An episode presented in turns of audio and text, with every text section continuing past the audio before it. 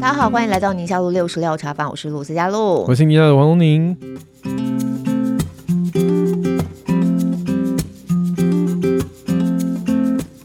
好，在我们今天节目开始之前，有一小段的工商服务时间要跟大家推荐的呢，这个是我们家自己又在使用哦，Fortex 福特斯防螨寝具，采用美国 FDA 医疗认证材质，不只是在防螨套这边是拥有专利，而且呢也是欧美防护衣材质的指定供应商，拥有专业技术，无毒环保，而且经过了多项的国际认证，能够完全阻隔尘螨，而且呢你去洗涤它也不会降低它防螨的功效。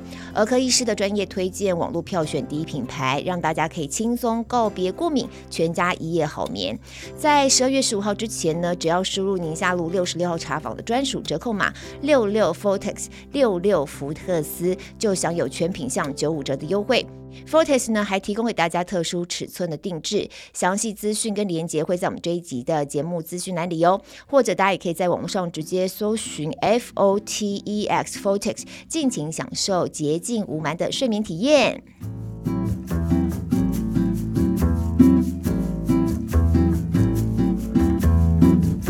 好，今天要聊的这个是国际重点。然后已经发生了有一段时间这样子，嗯、那我觉得很多朋友好像有默默的期待我们会怎么来聊这一题，或者也不确定我们会聊这一题。对对，但我心里头想要聊这一题，其实蛮长的时间了。我记得上次我们不是邀请一位独立的记者，嗯、就是刘志新。志新对。然后我们在讲说怎么样能够在这么多的讯息里面，然后不要被。偏离或带走他，他最后的解方是说交朋友，要交朋友，对，对不对？你在每个地方都有自己的特派员。他说：“他说你要你要真正认识在这个情境下的朋友，那这样子你就不会被媒体带着走。”对对对对对。各位以巴冲突，今天我们真的邀请到就是。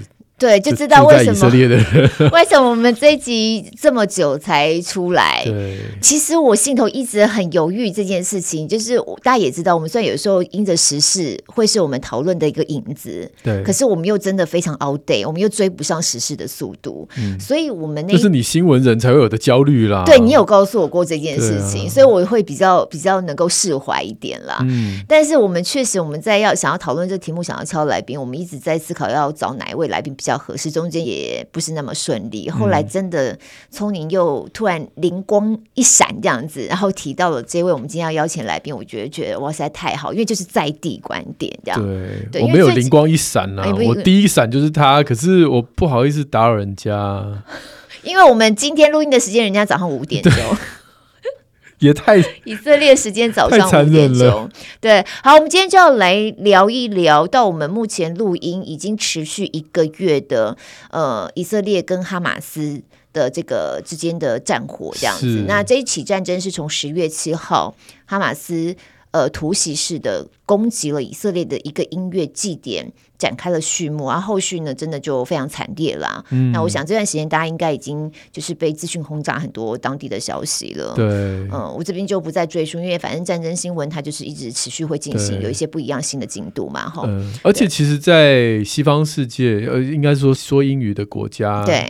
有很多的那个社群，两边是在互吵到一个翻呢，就是直接指人家对骂的，嗯、就是你混蛋，你混蛋，嗯、哦，你没人性，你没人性，这样子、嗯、真的。可是整体事件可以看到，如果你心里头有个立场的话，它确实会触动你很多在情绪上面的反应、啊。对对，比如说比较亲巴勒斯坦的，或是比较从巴勒斯坦的这边的说法，就会说，那当初那个音乐祭莫名其妙，是到底怎么一回事？可是实际上，你看到后续以色列的反制。的动作，你会觉得好像有点太不符合比例原则了。哎，我们也要让我们来宾聊嘛，对不对？我我的意思说，对，我们曾经有听友说，我们两个自己开场都聊太久了，来宾有点被晾在那边。不，但我的意思只是说，有的时候你在这中间你看不出来到底它的脉络是怎么样。我们需要有一个在地的观点。对对，我们今天邀请到的是艾琳传道，他现在住在以色列特拉维特拉维夫。嗯，呃，艾琳传道好，清晨五点早，早安。早安，早安，各位听众朋友，大家好，聪明好，还有露露好。嗯，早安。平常不会这么早起哈？我是夜猫子，哦、所以我刚刚还在挣扎，说我到底要撑到五点，还是先去睡一觉？天哪！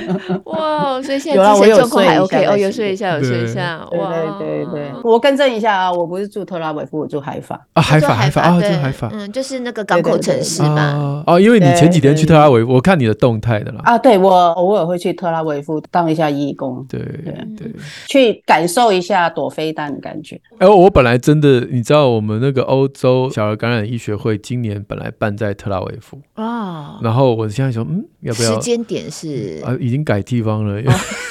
那 一定一定改了，发紧急讯息说 我们改到丹麦去了，这样子。那安全多，安全多，还可以带点乐高回来。有有有，本来我还想，哇，我从来没有去过，因为这个地方不容易去嘛。对对对，而且我觉得我们在教会有时候看圣经故事，真的看很久，从从小到大看的，然后都会觉得，哎，好像那些地名有没有？如果你哪天有机会可以实际上去的话，感觉起来不大一样。哎，所以艾琳传道是在那边待了多久时间？在以色列待了多久？快快十年。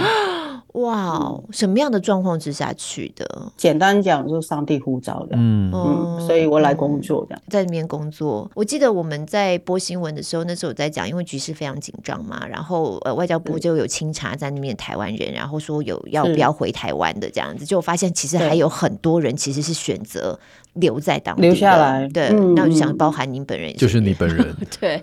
哦，对对，我是那一百多个人里面，对，其中一个，对对对对，很很多不是呃，可能不是基督徒，呃，就是不在教会的人，可能会搞不太清楚，说，嗯，啊，你们圣经不是都在讲以色列吗？那以色列人不就同一个信仰吗？那干嘛还要传道人去？就是如果有些人不了解的话，艾琳传道跟我们讲一下，就是其实是不一样不一样的嘛，因为现在以色列其实某种程度跟古代圣经的以色列还是不太一样啊。呃，我觉得概念上是不一样。一个是呃，圣经里面的以色列人是民族哦，嗯、那呃，现在我们讲的以色列人是拥有以色列国籍的人，那里头有阿拉伯人，也有犹太人。嗯，阿拉伯人也有百分之二十五啊。哦，有四分之一。然后犹太有百分之，对，有四分之一是是是阿拉伯人，有四分之三犹太人，而且有非常少数的呃。外籍就是其他非犹太人、非阿拉伯人，嗯嗯，所以其实讲到就是这个是第一个是国籍。跟种族的差别，那因为在中文世界，这两个都叫以色列，嗯、就像在英文世界，华人跟有中国籍的人都叫 Chinese，这样子、嗯、就有有那种感觉是会容易混淆。混淆，嗯。嗯。然后第二个差别就是因为既然是现代的以色列人，他们都是犹太人，嗯、那当然看起来他们也都是相信哦。基督徒里头所说那个旧约圣经的神，嗯，但其实现在的以色列人或者是说犹太人哦，我觉得主要还是讲犹太人。犹、嗯、太人他们不见得会相信他们祖宗的神，嗯，对。嗯、那我要讲一个小小例子，像这次突袭的这一个在 Nova 的那一个音乐会，音乐季，那对音乐季里头就在被突袭的前一天。里头就他们就放了一尊佛像啊！哦 哦，根本就就是 这个是很颠覆。我把照片秀出来给大家看，这是非常颠覆大家对以色列的理解。那嗯，对，所以其实现代的以色列国，它就是一个 secular 世俗的国家，它里面的人信仰很多元，什么都有，无神论也有啊。嗯嗯嗯，就跟台湾一样，你知道，它有传统的信仰，那传统的信仰可能就是犹太教，或者一个。倾向犹太教的一种比较传统或宗教之间的一个一群人，嗯，那可是大部分人是什么都有可能啦，嗯，嗯，所以这样子的以色列理论上就是好像对于各种不同的可能性包容是更大的嘛。在这次战争发生之前，到底以色列跟所谓的阿拉伯人？巴勒斯坦，不管是约旦河西岸或是加沙走廊，嗯、他们原来相处的模式是怎么样？因为我们从外面听到很多人都说加沙就是一个露天监狱啊，他们其实怎么样？嗯、呃，被被以色列霸凌啊，或什么之类的这种说法。呃，呃，我先讲一下历史哦，因为我觉得很多人会从宗教的角度去看以巴冲突，对，对，但是我。个人认为，他应该是不是个人认为啦？我觉得应该很多讲家真的认识这个冲突的话，都会认同我说的话。它其实是政治冲突，嗯嗯、只是有一个宗教外衣。嗯、那这个宗教外衣是有一点点呃，也跟伊斯兰本身它就是圣教合一是有关联。嗯嗯。所以从伊斯兰的角度来看，他们就会用一种宗教角度去诠释它。嗯。可是对犹太人来讲啊。呃，我也必须要讲，我们诶、呃、在基督徒当中也有所谓锡安主义。对，那锡安主义其实分很多种，嗯，一种叫犹太锡安主义，一个是基督教锡安主义。那其实还有穆斯林锡安主义，哦，这个是你们很少听到的。嗯，那。呃，我们比较能常听到的基督徒是基督教锡安主义，也常常被人家就是骂得很凶，或者是教会里面彼此之间互攻很凶。其实是因为基督教锡安主义，就是好像这群人挺以色列挺到不管以色列做什么，他们都力挺到底这样子。OK，好，那个是比较基督教锡安主义。那他是站在一种信仰的角度，跟对于末世预言的角度来支持以色列，认为以色列的立国。呃，是开启耶稣再来的一个一个一个起点，嗯、对，嗯嗯，所以他们就会从这种宗教角度。可是事实上，犹太锡安主义它本身就是一个民族主义的运动，它几个发起人本身也不是那种，就是严格说来，他不是犹太教徒，就是说，可是他们是用一个犹太人传统里头所有的我们叫做弥赛亚期待，嗯，来把呃犹太人带回来。嗯，那所以弥赛亚期待本身就是他们会一直希望，因为从公元七十年，然后耶路撒冷第二圣殿被毁了以后，犹太人就被罗马帝国打散到世界各地嘛。对，对，在那之后，犹太人就一直有一个心情，就是他有一天要回来。嗯，然后只是呢，呃，拉比们会告诉他们说，拉比其实是老师嘛，哈。哎，对，就是拉比就是犹太的教师，嗯，就是解经的人，哈、嗯。那诶、欸，拉比基本上是后来因为圣殿被毁，没有祭司，然后拉比就等于耶稣那个年代的文士，嗯、那他们就起来就成为了呃宗教领袖，嗯，同时也成为了就是呃犹太族群当中的那种意见领袖了。嗯，总之拉比就会告诉他们说，弥赛亚会先来，然后再把我们带回去应许之地。嗯，那。诶，锡安主义基本上是反过来，就是说我们要先回到应许之地，弥赛亚才会来。所谓的应许之地，就是现在以色列的这一块，嗯，然后对巴勒斯坦地区，对，就称为巴勒斯坦这一区，就是基本上是地中海跟约旦河之间的这块土地。嗯嗯嗯，对，哦，这样就比较清楚。所以刚刚讲的这两种，就是说我们姑且用一个比较词，就是盲目盲目好了，盲目支持以色列的。的心态大概分两种，旁边旁观的这种，就是你以为这是圣经里面的某一个神秘的预言，所以他就盲目的支持。那另外一种就是他本身是犹太人，他认为这块地本来就要最后就是变我的，那这是另外一种盲目的精神。应该是说，因为犹太人基本上都是锡安主义，可是他。我刚刚讲到那一群发起西安主义的这群人，他用了刚刚的弥赛亚期待，对不对？嗯，然后把人就带回来。那事实上，当时的拉比是反对的。那到现在还是有拉比，还是有犹太呃极端正统派犹太教是反对西安主义的。而且他们是我有遇过，有一次我进去啊伯利恒，嗯，那伯利恒其实是属于巴勒斯坦，嗯，在伯利恒的巴士上面就遇到一个拉比，然后大家都盯着他开，说怎么会有个拉比在这里？嗯，因为通常不会有。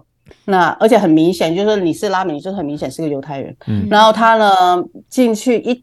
当我们跨了边境，就是一进到巴勒斯坦的区域之后呢，他就把一条围巾拿出来。那围巾是干嘛的呢？上面就有巴勒斯坦国旗。哦，哎、欸，他是挺巴勒斯坦的，好吗？OK，嗯，啊，然后当然是巴勒斯坦人不太相信他了，嗯，然后所以就请他下公车，对，然后就可能他就有接受，之后我就不知道，因为他下车，嗯，那但是。可能他会需要接受受一些审问，然后不知道他最后结局怎么样。但是是有这种拉比的，嗯。嗯，所以你是少数可以进去 West Bank，然后进进出出、进进出出都不会有人管你。哦，外国人都可以，但是犹太、嗯、呃以色列人就是没有许可不可以。实际上他们在那边的相处是和平的嘛？就是他们平常相处的模式是怎么样子的？应该怎么讲呢？就是。还是有 tension 的，就是说它不是真的很和平。那主要是因为有个边界嘛，嗯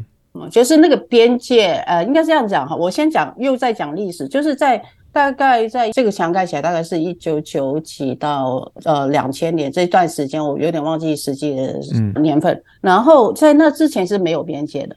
你现在讲的是哪一边？加沙走廊还是讲讲 West Bank？呃，都是都是哦。加萨在那个时候是以色列管的，后来是奥斯陆协议之后才撤出加萨。嗯，OK OK。然后把加萨就完全给巴勒斯坦人这样子。是是是，嗯嗯。所以 West Bank 也有围墙，然后加萨也也有围墙这样子。哦，对对，然后两边都有围墙，主要的原因是在当时以色列常常被。公车爆炸案，就是你，我不知道你有没有印象，年轻就是大概在个二十年前，这个事情是常常发生，就你在新闻里面可以看到，就是以色列这边又有公车爆炸案，对对对，那所以自杀炸弹，嗯，可然后公车爆炸，那呃，以色列那时候真的是不堪其扰到一个地步，嗯，他只好盖了一面墙，然后管控边境，对啊，就这个紧张的态势是一直存在在当地的。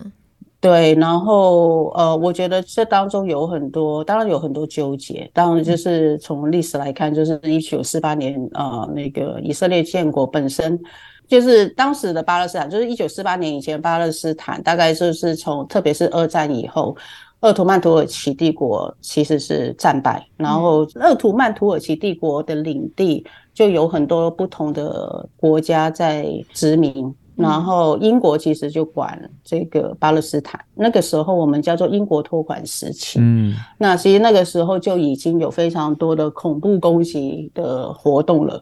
嗯，就是彼此两边攻来攻去啦。然后后来其实是英国因为烫手山芋，所以英国就觉得太难搞了这群人，所以他就干嘛就把巴勒斯坦的定位问题、未来问题就提到联合国嘛。嗯，那联合国就有所谓的两国方案。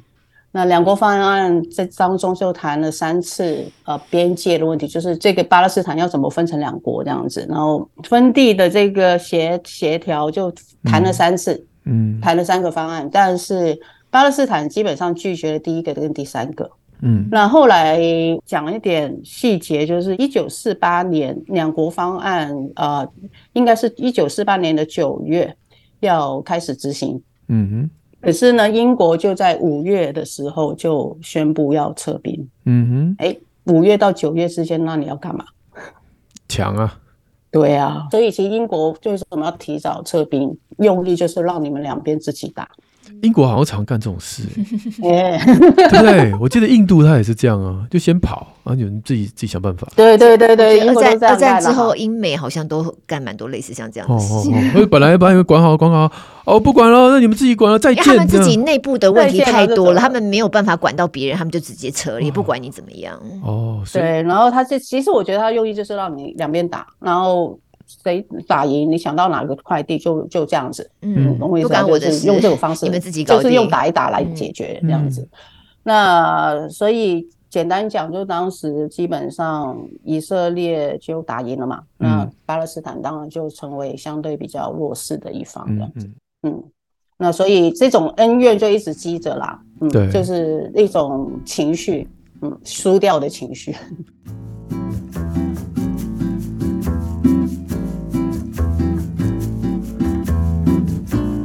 看到你给我们的资料上面，你用了一个叫做受害者情节，然后我觉得，而且是双方都有，双方都是受害，因为因为你一定会有你的祖先或你的朋友或者就是你的家人，在这种互殴的状况下受到不可磨灭的伤害，嗯，所以大家都觉得自己是受害者。是，而且其实，诶、欸，我要强调一点，就是，嗯，犹太人因为才刚经历过大屠杀，在呃一九四八年的时候，对，呃，那个那个受害者情节很多，其实是从大屠杀来的，嗯嗯嗯，所以当他被怎么了，他会反击更强，是不是？对他们其实非常敏感。嗯、我即使到现在，嗯、我身边有一些我跟我一起同工的，已经信耶稣的犹太人、以色列人，那这个战争一。开打，他们就变得格外的敏感。我们在跟他们讲话的时候，都要非常小心用词。他们会敏感到什么程度？例如说，你讲，我讲一个小，嗯、对对对，我讲一个小小的例子。那时候我们总之有一个领袖，其实不是本地人，是我们团队的比较高等级的，我们最高领袖就是我们的国际领袖。那他就写了一封信，想要安慰大家啦，然后就安慰我们团队的人嘛。嗯、但是他用了一个比较中性的词，叫 ongoing conflict，就是一个持续的冲突。冲突。事实上，从某个角度来看，他也没有讲错，因为这个战争本来就是。ongoing conflict 里面的一个。 嗯，你懂我意思啊？就是只是这个长期冲突里面的其中一部分嘛。嗯，那我的同工看到之后就很生气，他说什么叫 ongoing conflict？这个明明就是战争。嗯嗯嗯嗯嗯，你是听得懂我在讲什么？对对。所以他其实变得非常敏感，这样。嗯嗯。那在这个战争之前哈，我们说从一九四八年，大家突然在英国跑，然后两个人开始抢地盘，然后有人就抢赢了，那抢输的人就开始用各种汽车炸弹表示自己的不不满。那到后来，这个恐怖平衡到一个把墙壁盖起来的之后，网络上我们常常会看到，就是说以色列人百般刁难这个巴勒斯坦人啊，然后常常会欺负他们，就是已已已经不是只是为了反击，而是真正就是就是把人家当。水电什么的都控制在以色列人手上啊，类似这样的说法了哈。那当然，以色列人就想说：“哎，拜托我，如果不这样做，你就整天汽车炸弹一直来，我我也我也受不了，我也受不了。”就是是真的吗？我们刚刚这样的描述是真的吗？对，呃，有一部分太夸张。嗯嗯呃，因为呃，围墙是盖起来，然后它的确需要做边境控管。嗯，那水电也的确在以色列手中。那这个问题就要问的就是。哎，为什么水电会在以色列手中？嗯，你知道我在讲什么？对，那巴勒斯坦是有自己政府，嗯，不是以色列不是巴勒斯坦政府嘛？对，好，巴勒斯坦有自己自治政府，水电是不是全部都控制在以色列手中？好像总开关在他手中了。我如果我理解没错的话，嗯，对，可是他基本上也不能随便断你电、断你水，嗯，那呃，通常是你做了什么事情？嗯，通常是以比如说巴勒斯坦那边有人又呃开始不知道怎样，然后就在攻击以色列的军人等等之类的这种事情发生，他就开始又威胁你要断水断电这样子，这是我比较知道的情况。嗯，但是那我说以色列不能随便乱搞的原因是，基本上还是政治制度上有差。嗯，就是基本上这里是一个属于民主的制度。嗯。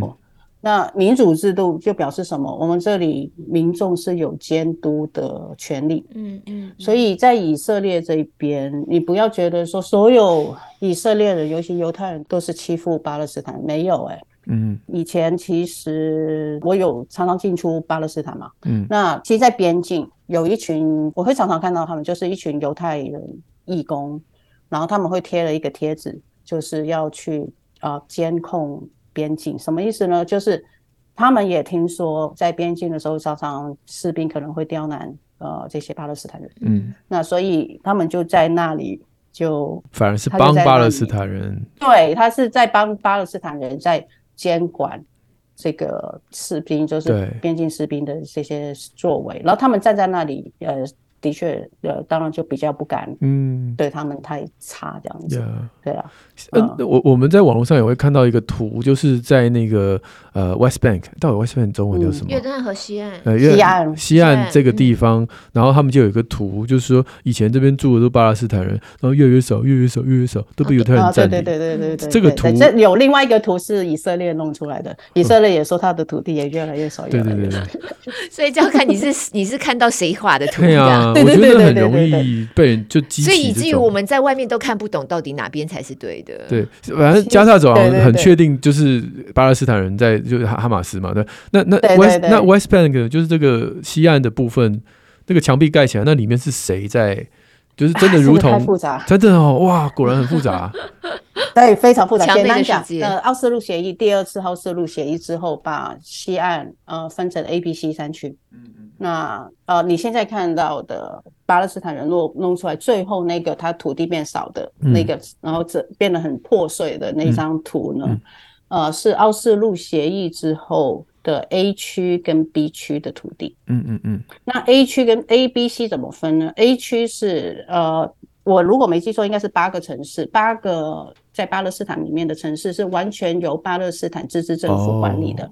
哦完完全全 OK，可是它是八个城市，所以它其实蛮分散的。嗯嗯嗯。那照我的理解，八个城市似乎也分属于八个家族了哈。那巴勒斯坦里面内部的政治其实是相当复杂，就是他们自己的派系斗争也很严重。对啊，你你好像这边也写说，巴勒斯坦其实不是一个种族，其实也是一一群。哎，对对对对，各种不同不同人 不同人的集合。对对，所以然后因为当时在以色列建国之前，就是第十。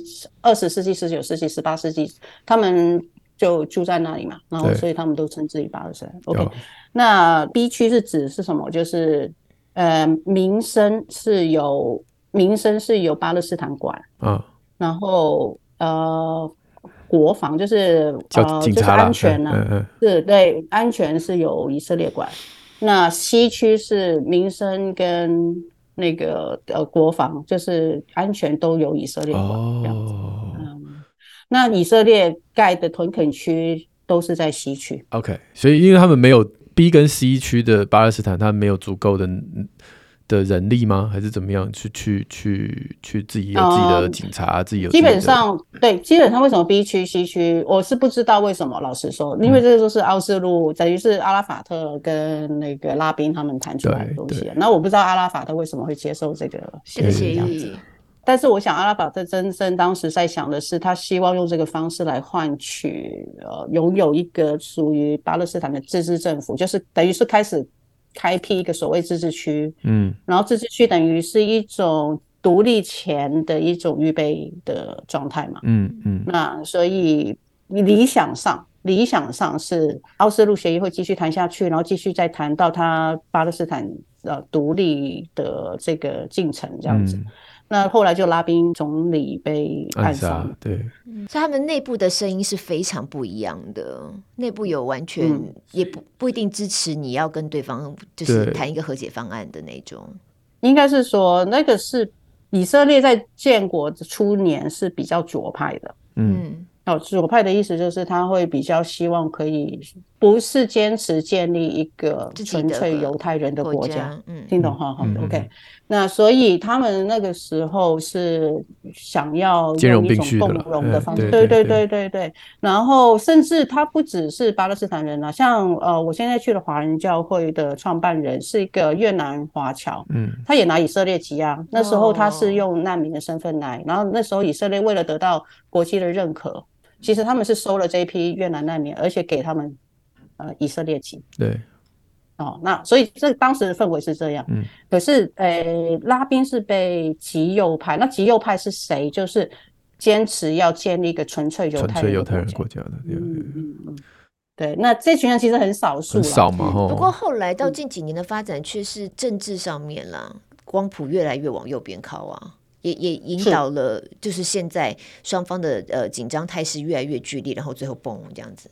是是这样，我我觉得这个是有原因的，因为当他早年用比较左派的角度，哦，就是比较兼容并蓄，想要用融合或者是跟你共处的一种方式跟你相处的时候，可是以色列人还是一天到晚被恐怖攻击啊，嗯，你知道到最后他，我觉得某种程度以色列人就逼着往右走。我曾经看过两个以色列犹太人在那边吵架。嗯 就是一个就是极右，呃，一个不是极右派，就是偏右派；一个是偏左派，嗯、就是想要告诉对方说，我们还是可以好好相处。嗯，对，嗯。然后另外一方就不可能啊！你看我们都试过了，叭叭叭叭叭，这样。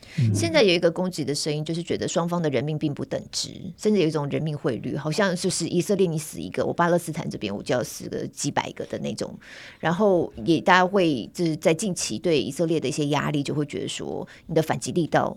有点太无限上纲了，像这样子的状况，你你又会怎么观察？OK，我我要这个稍微讲一下我自己的转变。我以前是超挺巴勒斯坦，嗯嗯，就是我挺到那种，是我听到以色列，然后看到以色列国旗，听到锡安主义，嗯、我整个就那个无名火就上来的。为什么你那时候那么挺？你是经历过些什么？会听到些什么？一开始上帝呼召我是去到巴勒斯坦当中，嗯。所以自然而然，我的情感上就会向他们靠齐。那第一个，第二个是那时候没有住嘛，然后我每次来都是一种旅游的方式。嗯，那旅游我都会待在巴勒斯坦。嗯，那所以你会待在加萨？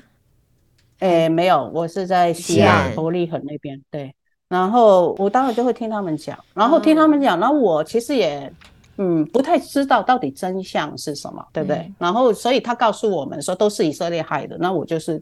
都都信啊，就这样。嗯，对，所以他们但但他们也也也，你应该应该你也的确看到他们生活的困境嘛，对不对？哎，对，但是呃，我必须要说，西岸跟加沙真的差很多。嗯嗯嗯嗯嗯，就是西岸还是正常多。嗯，插播一下，所以现在西岸状况还好吗？加沙被轰成乱七八糟，西岸这边有西岸有一个城市比较不好，是因为那里从在战争开始之前就已经。就是以色列军方跟当地的紧张。恐怖分子，他要抓恐怖分子，就就有非常非常紧张的状态。哦。所以那里现在比较紧张，其他部分的西岸其实还好，还好。OK，好，好那回到你，所以你一开始待在西岸的时候，你这这个对巴勒斯坦很同情啦，对对对，觉得觉得他们被欺负了，就是同情他们了。所以你久了以后，就会跟他们那个情绪就会一样。所以我其实能够体会巴勒斯坦人的感受。对，可是这个情绪本身就是是不是对的？那是后来我开始到以色列这边。就是住的时候，嗯、我就特别是二零一四年，这是我第一次的战争经验了。嗯，那那时候让我反思非常的多，因为我就会开始发现说，嗯、呃，对，在数字上面差距很大，就是巴勒斯坦死很多，以色列人这边死很少。嗯，但是问题就是。那这个是怎么？为什么会有这么大的差距？我后来感受到，就是说，应该是说，我觉得真正的关键还是双方的政府有没有努力去保护他们的百姓。嗯，以色列是花很多力气在保护百姓。嗯，对。那但是巴勒斯坦的政府，我们讲加沙好，加沙的政府是谁？这样就哈马斯嘛？对，哈马斯。对，哈马斯完全没有在保护他的百姓，就是说。我认为哈马斯，如果你的宗旨就是要消灭以色列，OK 了，那你就继续往你的这个目标前进。可是你同时也是加萨的政府，对，如果你要往这个方向走，代表就是说你动不动就要发动战争，你动不动要挑起战争，那么你有没有预备好？保护你的百姓，嗯嗯，这个、就是、这是我的观点。对，这就是我前两天跟我老公在聊这个事情嘛，他就觉得我因为太看了太多再加上孩子被炸的那些画面，然后看的好像心情很低落。嗯、他就问说：“你觉得有没有一个可能啊？其实哈马斯也故意他们的人这样被炸，原因就是为了要。”激起同仇敌忾的那种仇恨的情绪，大家可以捆绑在一起，然后来去跟以色列 fight。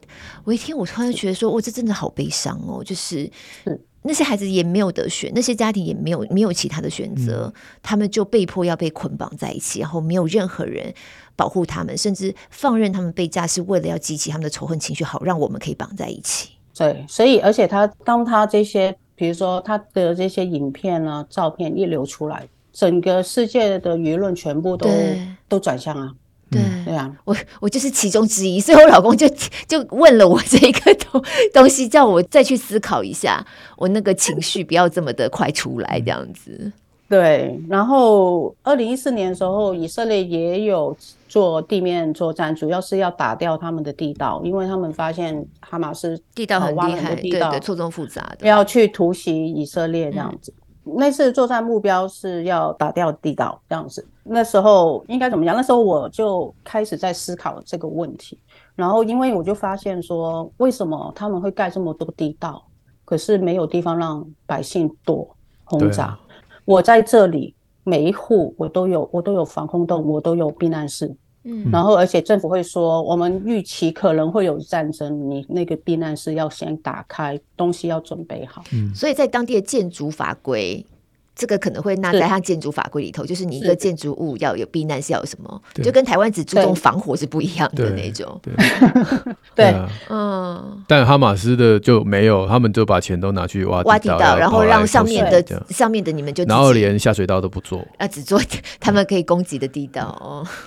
是这样的概念，嗯，嗯，我他有没有做是下水道，我是不知道。我是听那个 Ben Shapiro 讲的，他说给他那么多钱，然后叫他去盖基础建设，就偷拿来挖地道。他讲是啊，而且你知道哈马斯是全世界最有钱的恐怖组织。对啊，扯哎、欸！但是我这一次才知道，我说哇太扯。然后我一听到，我真的很生气。我必须要说我很生气，为什么？我其实我很爱巴勒斯坦人，嗯，但是你不可能就是说，呃，当他就是以前我不知道，我就跟着他们一起骂以色列。嗯、可是以色列并不是造成他们现在痛苦的最主要的原因哦，嗯。其实造成他们现在痛苦最主要原因是他们自己人，嗯、哈马斯。呃、可是那也不是选举选出来的啊，就是他们也，他们能怎么办呢？他们老百姓来说，他们、欸、某种程度是他们选出来的。对，可是没有要下来了。对，你你要知道，他们那个那个民主制度还没有很健全。对对，所以。对对对，所以呃，所以总之那那段历史也很复杂，就是巴勒斯坦选了两次，嗯、那后来第一次是哈马斯赢了嘛，然后后来就被制裁啊，嗯、被全全世界制裁，嗯，嗯然后后来巴勒斯坦知道不能选哈马斯，他们就选法塔赫，那法塔赫赢了以后，哈马斯就赖账嘛，不算数，然后所以他们就变成法塔赫控制西岸，然后那个那个哈马斯继续在加沙。是是是，对。那人民能怎么办呢？我我真的不知道，因为我觉得，呃，我觉得我目前我的期待，我自己个人期待，嗯、有些人可能会骂我，就是 听起来很冷血，但是我觉得这可能其实是对加沙人民跟对以色列都好的方式，就是呃，消灭哈马斯。嗯，可是哈马斯现在把很多就是平民的这种死伤。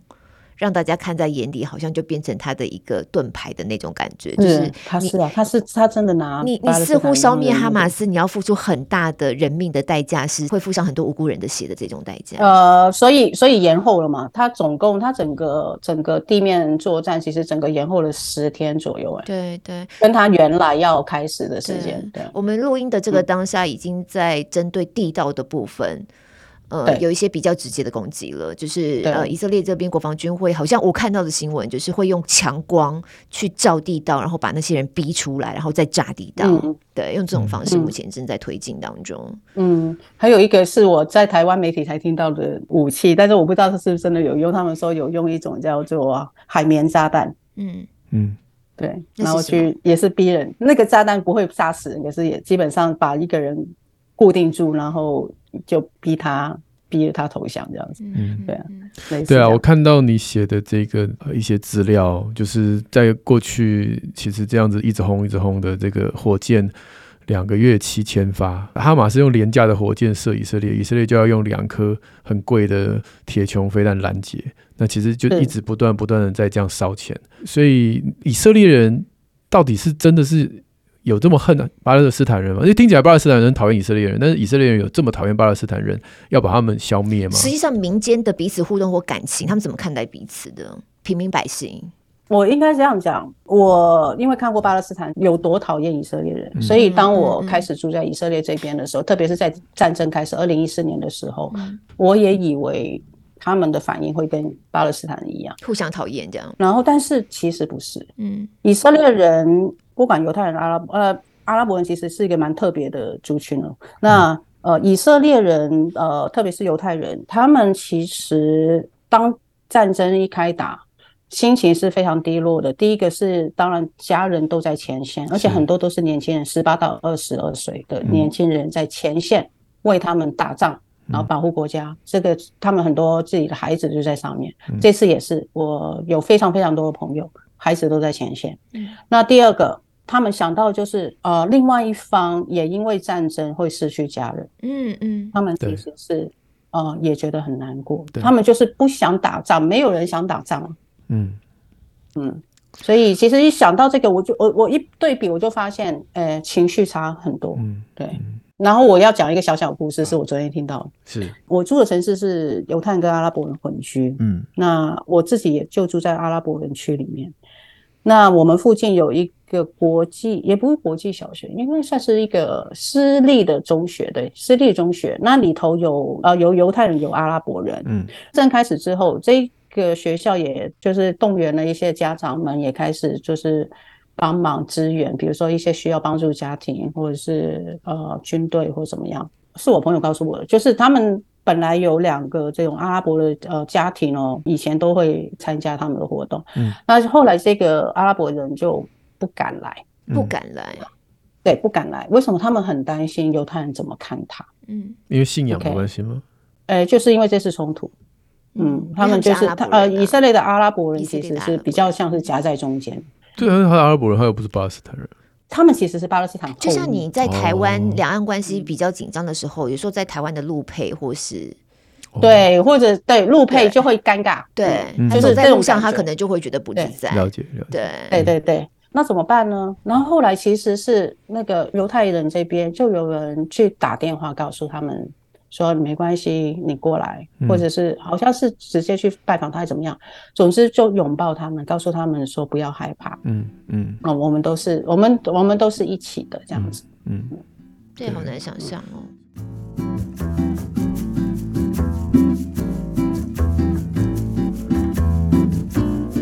但大家在看到这些死亡的人数，例如说目前统计啦，加沙那边八九千人死嘛，然后其中三千将近四千都是孩子。到目前为止，就当看到这些事情发生在孩子身上的时候，以色列人又会怎么样去解释，或者是去来去，他 是一个什么样的心情？看到这么多孩子死亡？第一个，我们不相信巴勒斯坦公布的数字哦。嗯其实是无解的，就是我们不知道实际上死了多少人，嗯。嗯，一定有了，我不是说没有。那事实上，我推荐那本书作者本身也有书里面也有讲，像哈马斯会故意放小孩出来啊，嗯，那你都知道，我们就是以色列这边在空袭的时候都会说我要先空袭了，他会发简讯，还有空投那个单张。那可是孩子收到单张他也看不懂字啊，然后那边已经通讯断了，也收不到讯息啊。对，没错。可是问题是家长啊，你家长要把小孩保护住嘛，不是吗？可能家长自己也已经挂了，就好多那边的故事传出来，就是已经在一个战争状态了。正常我们以以为理解可以通知到对方的方式，其实对方根本是收不到这样的讯号的。但我觉得从刚刚艾琳讲的，就是那你的防空洞在哪呢？你今天你说啊，我不要离开啊，什么人道走廊，我不想要离开，我要留在家里。那我留在你的家里，那你你的防空洞在哪？为什么别人有房东，你没有呢？对，我其实都能够明白。可是问题是，现在 suffer 的那些孩子们是最无。他们是最无辜的，对。然后我们好像对他们，我们也是没有办法做到什么。所以其实对很多以色列人来讲，他们也很不想要看到这个状况。对，对啊。那再来就是，我必须要说，那些小孩不见得真的没有没有人照顾。对啊，嗯，因为阿拉伯人其实都是一个大家族，一个大家族一起住的。对啊，我其实是要提醒，就是说，小孩是最容易，就是抓住你的那个同情心，甚至让你感觉到愤怒。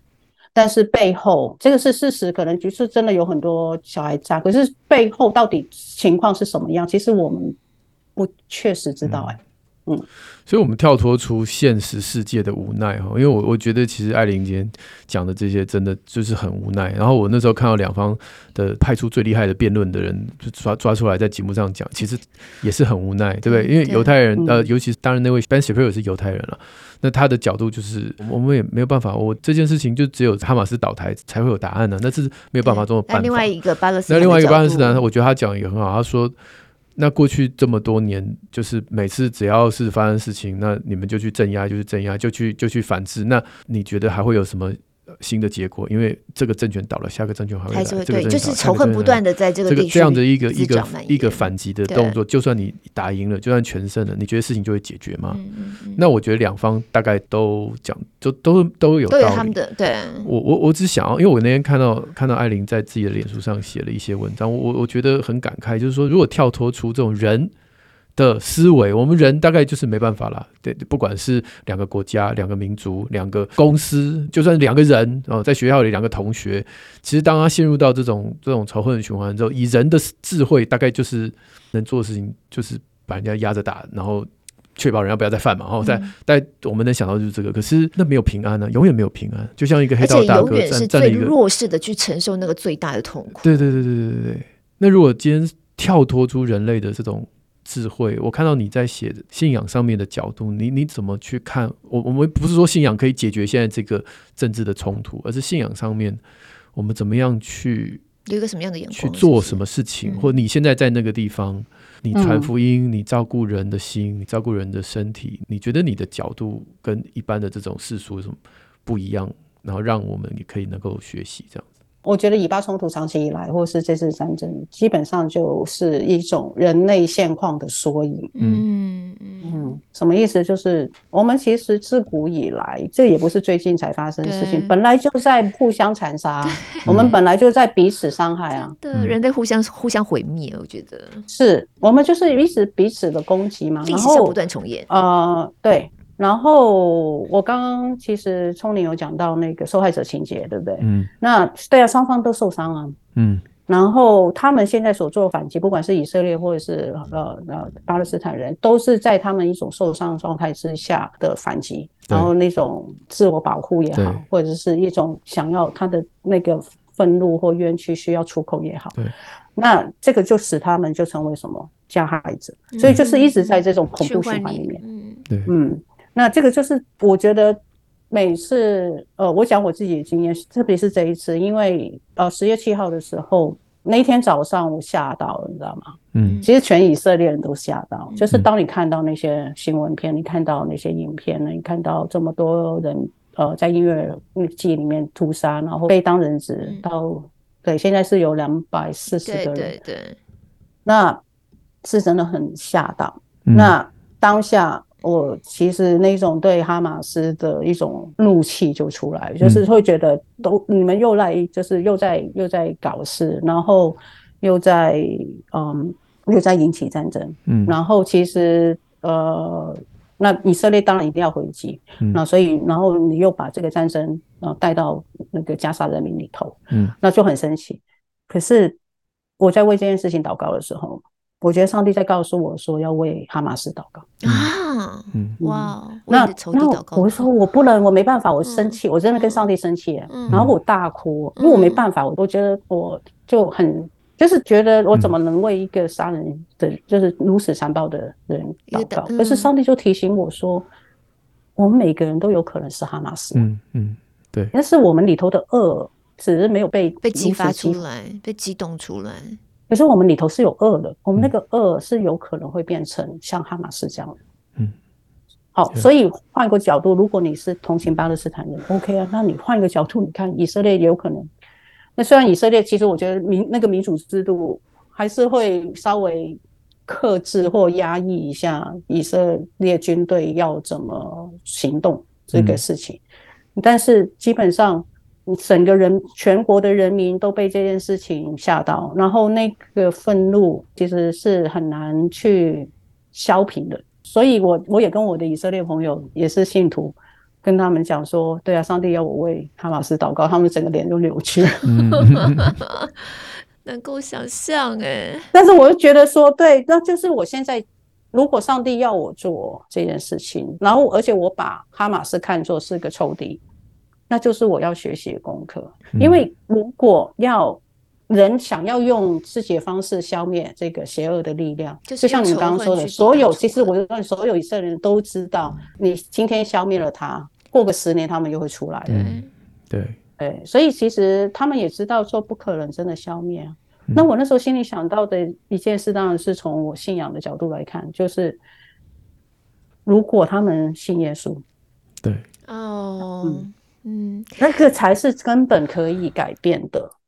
我觉得，因为他的心，他心里面的那个仇恨，他心里面的那个认为对对暴力的那个崇拜，才有可能转换成别别的东西。对对，因为我这段时间很想要为那边受苦的人们祷告，可是我几乎是不知道该怎么祷告，因为我知道我的祷告里头，在那个现场都不可能成真。嗯，不管和平也好，不管去保护他们也好。都没有，既没有和平，也没有办法保护他们这样子。嗯、然后我我我也不知道要怎么样帮他们祷告这样。嗯、我觉得艾琳刚才讲到，那真的是一个很很刺激到我的一个思考点。嗯，对。呀，yeah, 所以像在人类的，就是如果是以世俗的角度，今天这个。哈马斯去攻击以色列，以色列势必要反击。这个势必，嗯、这两个字，这是势必，势必这两个字就是以人所所有以在这个世界上可能都认为，可是或许在神的眼中不是势必因为左脸被打，右脸让他打嘛，或者是里衣外衣拿去，里衣拿去嘛，所以，除非我们大家都能够认知，人就是就是没有办法像神的爱这么的，就是即便是敌人，你都可以替他祷告，替他替他这个这个哀痛。那么，我觉得这这或许是我们身为一个无助的旁观者的第一步。然后第二步，也许就是我们我们不一定要去拥抱阿拉伯人啊，我们可以拥抱我们身边也受到惊吓伤害其他的事件嘛。那么社会上有很多其他的事件是会造成一些对立跟纷争。我们有没有这样的一个，在因为以巴的这样的一个战争，我们在这个祷告中发现，其实我们不用飞到中东那么远的地方才能爱我们的仇敌。我们在自己的生活中，我们就可以替我们仇敌祷告。或许，或许就是像刚才艾琳讲的那个邀请，这个阿拉伯的朋友一起。假如说你你来没关系，我们我们在我们在你身边，或者是刚才说在那个边界盯着以色列士兵的以色列人，啊就是不要这样欺负别人。那他在那边做的这样一个站岗的行为。都是一个爱仇敌的表现。我是有一个小小的心得了，特别是这一次战争爆发的时候，我就会发现仇恨其实是非常容易生长出来的，非常非常。我觉得我们不管，我先不管你怎么去看这个以巴冲突，其实我们在日常生活当中，包括你说现在两岸关系，或是总统选举到了，然后这些事情。我我我们都其实我们都需要，每一个人都需要，就是好好检视你的内在，啊、你你里头是不是有一些其实是仇恨？对，那个东西可能在你不知不觉当中已经长在你心里面，嗯、然后而且它的根长得很快，它其实我觉得它像荆棘，你知道荆棘是一种根长得很深，可以可以在非常恶劣的环境里面生长的一种植物，嗯、那所以它很容易挤掉旁边的一些正常健康的好的植物。仇恨就像这个，真的，所以它根长得很快，然后它会抢掉其他的呃好的美好的东西的养分。嗯，那所以所以我们其实需要常常去检视你的内在，就是呃我是不是不小心把这个让这个仇恨扎进来？所以我一开始。战争开始，然后当然我们当然也是会看大量资讯。那我其实离战区很远，所以我跟你们一样，我也是在网络上看资料，嗯嗯嗯、然后知道当当地状况。我后来就决定，我不要再看那些影音的东西。嗯、当然，露露你可能没有办法，你有工作，你可能要看。嗯、但是我就是尽量避免让我里头那个仇恨那个长出来，然后我就花更多时间祷告，我花到更多时间为。呃，其实不止我了，就是我现在每天有两个，每天两个的跟不同不同的弟兄姐妹的祷告会。嗯、那我们都在为我们为以色列祷告，我们为以色列不会过度反应祷告。我们以色为以色列在做这个反应的时候是有智慧的，然后是可以不要波及到无辜百姓的，是有效率的。他要他要先灭死哈马斯，然后要用有有创意。能够可以精准的打击，嗯、对。那我们为人质可以被救出来祷告，那我们也为加沙的人祷告，然后我们也为呃以色列国内呃犹太族群跟阿拉伯族群之间的关系祷告，我们也为全世界祷告。你知道我们在里面，我们为全世界分成两边的人祷告。嗯，所以。我觉得这个是我们太轻忽仇恨的这个力量，尤其在社群时代，仇恨力量变得更大。嗯、对对，所以其实要很小心。有时候我就觉得，我情愿不要看那些东西。我就是我，我现在的 update 就是每天呃看一次，然后就几个文字的媒体，然后其他我都不多看了。对啊。嗯嗯，这其实是给大家蛮好的建议，因为我个人就是因为一直看，一直看，看，看得我近期非常的消沉。对对，而且你也可能看到最后，你会你脑袋没有办法很清楚分辨，没有办法，我都是心里头永远都是那些孩子的脸孔。然后或者带血的，然后全部都是瓦砾堆下，然后爆出来灰土土的那些孩子，然后画面当中说爸爸妈妈因为怕孩子变成无名尸，所以要在孩子身上写上他们的名字，在他们手上戴个手环，能够让他们到时候如果怎么样的话，我还知道这个孩子是谁的孩子那种。我看，尤尤其又是个妈妈嘛，我觉得当我是个妈妈角色去想到这个画面，就一直在我脑海当中盘旋着这样子。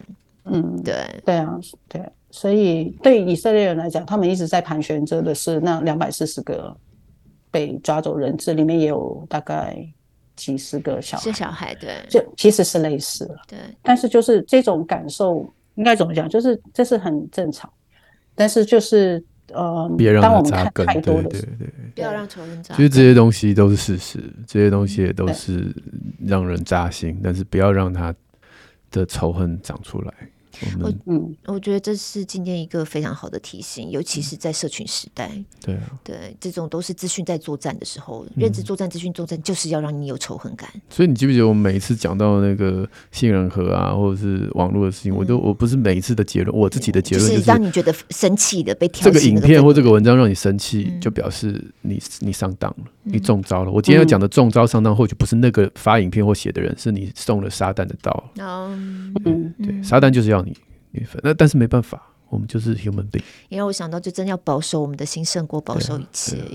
我在近期为了想要多认识这块地方发生的事情，因为我曾经有跟从宁讲过，所有的基督徒都一样，我们其实对于以色列的认识都是来自于圣经，然后从小在在那个儿童主日学旧约里头常常讲到地名，到新约哇，拿撒勒人耶稣 有没有这种，都是在这样子的角度里头去了解以色列。可是毕竟它是以色列的历史，所以我这段时间为了想要更多的知道。尤其是近代这里头发生的事情，我就看了一本书，叫做《认识以色列人跟巴勒斯坦人从古到今的纷争》。这个书书名就非常大白话的 告诉大家这本书的内容是什么。嗯，那它其实里面的作者哦，比较特别的切入角度是，他们有很多的口述历史，有很多巴勒斯坦人，有很多以色列人，而且是从大概呃很早期，甚至一九一多年就在那边的人，嗯，留下来的一些口述历史的资料，然后从大概一九。一零年代开始记录，然后一直演变到现在。为什么他们之间会有发生这样的冲突？他们当地人是怎么样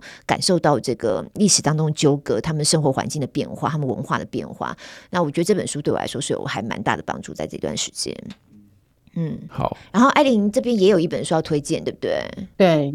我推荐是《哈马斯之子：恐怖组织头号叛徒的告白》。他是最近有接受媒体的采访啊？哦，对对对对对，他还还蛮激动的。对，他叫那个 Mossab Hassan Youssef。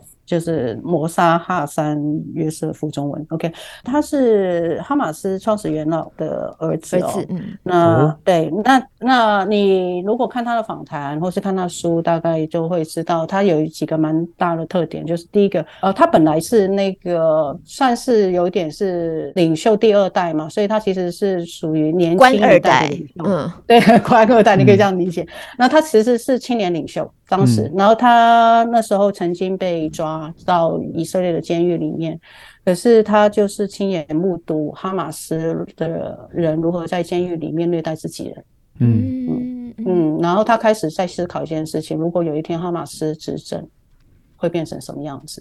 嗯，然后所以就不出他所料，就是就继续虐待这样子。那后来比较特别是他出狱之前，然后他就答应帮。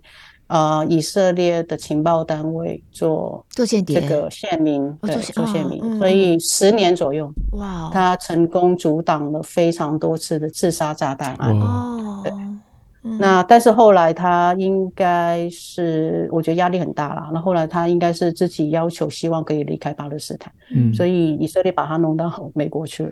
对，嗯嗯嗯，他出书的时候还在还在申请这个政治庇护，那现在呢是已经拿到美国公民权了。对，嗯，他前阵子还有出来，对，他确实这阵子出来接受访问，都是要让大家知道哈马斯的本质是什么，哈马斯他们到底内部的文化是什么。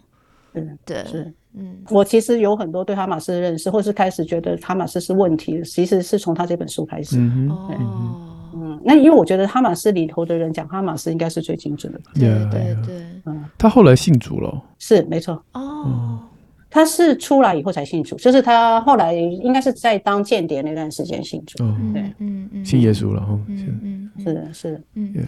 好，最近 Netflix 上面有一个影集，英文叫《The Spy》，中文叫做《摩萨德间谍》。嗯，我们家也最近在看这个，我老公最近看这个看得很认真，就是 就是也是我不知道是不是贴切现在这个时事，所以刚好打铁趁热推出来这个，也是在讲以色列这种常年面对了周遭全部都是阿拉伯国家，嗯、他为了要活下来，然后中间发生的一些故事，这样子。嗯、对对对。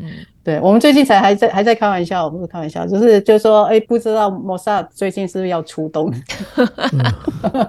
就是因为摩萨好像就是他们的那个像是呃中情局之类的单位，就叫摩萨，是不是？他们是做海外的工作，嗯、海那境内的工作是另外一个单位叫 Shin Bet 哦，因为因为哈马斯的。最大的头头是在波湾，不知道哪一个国，反正躲起来就是。然后，嗯，而且他非常有钱，哈马斯的领导人非常有钱，吃香喝辣，嗯，没错。所以我们就在想说，那会不会是他们要重新要开始出动？因为太久没有摩萨的传奇故事出来了，对啊。